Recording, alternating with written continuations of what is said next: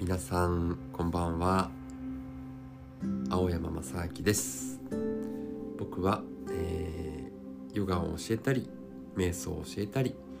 あとはコムソ尺八を演奏したり倍音音楽をやったりしています。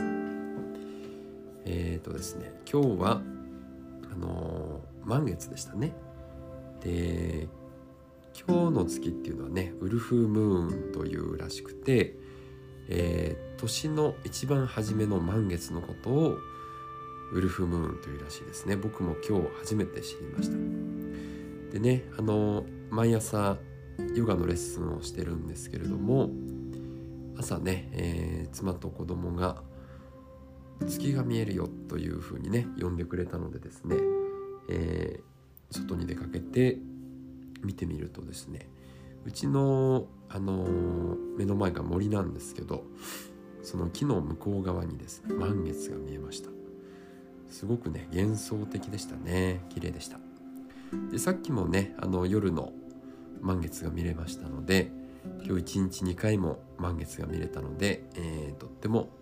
嬉しいです。はい。というわけでですね今日は苦しみの正体。えー、それ以外のものというねメルマガを書いてました。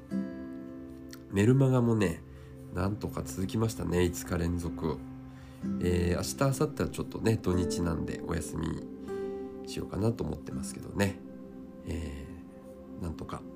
5日続きました。で今日はですねあのー、毎日毎日ねいろんな感情が生きてるとね浮かび上がってきますけど例えば、まあ、怒りとかね愛もあるし喜びやね憎しみ。僕もねいろんな感情がもちろんね湧き上がってきたりしますね。イライラすることもあるし落ち込むこともあるしもちろんねすごく幸せだなーって感じることもありますしね。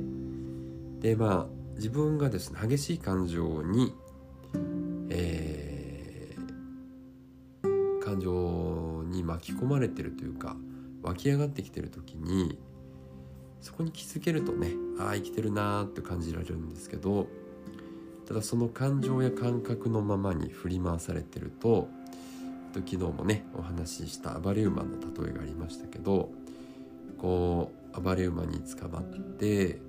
どこに行くのか行き先も知らないけどただどこかにこう住んでいると、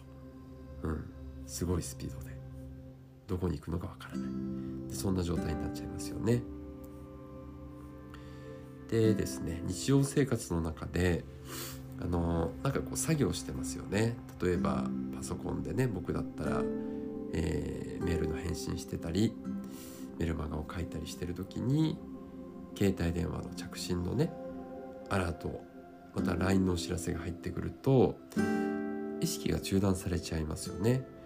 でなんだろうって携帯を見たりしてね。そこで何かこう意識が中断されます。またはね、えー、耳から入ってくるニュースとか他人の言葉に反応しちゃってねそれまで平和だったんですよ。ただニュースでねこう戦争をやってたり何かひどい事件が起きたりすると日常生活は何にも変わってないのに、えーまあ、そういった言葉やねニュースを見て心の中がざわついて不安になったりね。怒りを覚えたりしちゃうんですよね。それはこう外からの刺激にただ反応してしまっているということですよね。でそんな時は一度立ち止まって心の内側に気づきの矢印を向けてみましょう。心はいろんなものをね、えー、認識して喜んだりとかまた傷ついたりしてます。そしてその時ねえー、今してる呼吸に気づいて心を眺めていると心の構造っていうのがだんだん見えてきます、えー、ブッダによるとですね反応する心の対象っていうのは5つに分類されるそうなんですよね。で1つ目は物体です。これはもう文字通りねものですよね。肉体であったり手に触れられるね、えー、物質です。そして2つ目は感覚。これはもう苦しみとかね、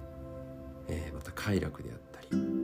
そう。物事をこう感じる心の動きですよね。そして3つ目は知覚そしてその受け取ったものを思い描いて認識する働きですね。この感覚は好きとか嫌いとかね。で4つ目が意志。これは行動を起こす方向性を持った心の働き。嫌だから避けようとかね、えー、好きだからやってみようとか。そういった行動を起こす心の働きのことですね。で5つ目は、えー、意識。これは記憶や識別。または判断する心の働きですね。ああの時体験したあれだとかね、えー、これはいいもの。これは悪いもの。何かこう自分のフィルターにかけて判断する。そういったものですね。でこれらのね5つをまとめて五運というふうに、えー、呼ばれます。例えばですね、えー、ここ少しね外側に意識を向けてみるとえー、まあ、僕が今住んでるね家のことを思ってみましょうか。そうすると家っていうのは家以外のものでできてるんですよね。例えばその素材のこの柱の木であったりとかね、えー、またはこう作ってくれた大工さんとか。こうその家を建てるために、えー、今山の上にいますけど山を切り開いてね。えー、またはその地域の村や町、うん、そしてそこにね、え、住んでる近所のね住人の人とかね、まあ、住んでる僕とか。でそういったものですよね。それをひっくるめてこの今家というものが存在してます。そしてそこからまたね広げてみるとそのさっき材料となった樹木が育った森であったりね家を建ててくれた大工さんのご両親やご先祖様とかまたはねこの歴史ですね、えー、ここら辺地域に人が住み始めたこう昔からこう栄えてきたそういった歴史であったりね。そしてそこに人が住もうと思った意志または意図そういうね家以外のいろんなものが関わりは関わりは関わり合ってそこに家が建てられてね住む人がいるわけです。そんな風にしてじっくり観察してみるとこの家っていうのはねもうなんだろういろんなものが集まってできてるんだなっていうことに気づきます。家っていうものはなくなっちゃうんですよね。うん。僕たち人間のね一人一人もそうですよね。父と母が出会わなければ生まれてないですし。ね。またまそのご先祖様の誰かがね欠けててもね今の僕は存在しないわけですからあなたもねきっと存在しないわけですからすごく奇跡的な自分以外のつながりで自分が存在している。そして自分以外のこう今までね育ててきてくれた人とかね助けてくれた、えー、友人とかまた恩師の方とかね、仕事場の人とか、まあ、いろんな巡り合わせでなんとかね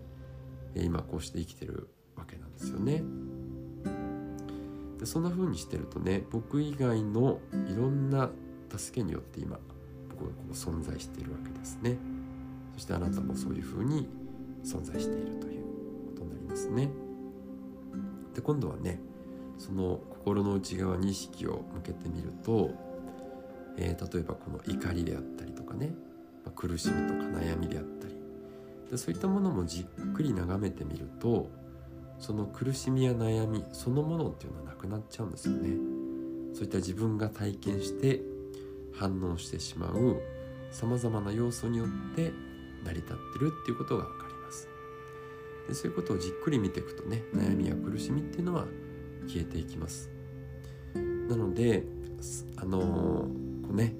ただこう反応して暴走する暴れ馬にわーって捕まってね。あどこ行くんだってなっていることに気がついたらそこからパッとね手を離して飛び降りてゆっくりとね、えー、生きてることを味わってみましょう。はい。今日もね最後まで聞いていただいてありがとうございました。ついね夜遅くなってしまいましたけれども、えー、今日も素敵な一日を過ごしていきましょう、と今日ねわずかですけどね、えー、じゃあ皆さんの健康と幸せをお祈りしています。ではありがとうございました。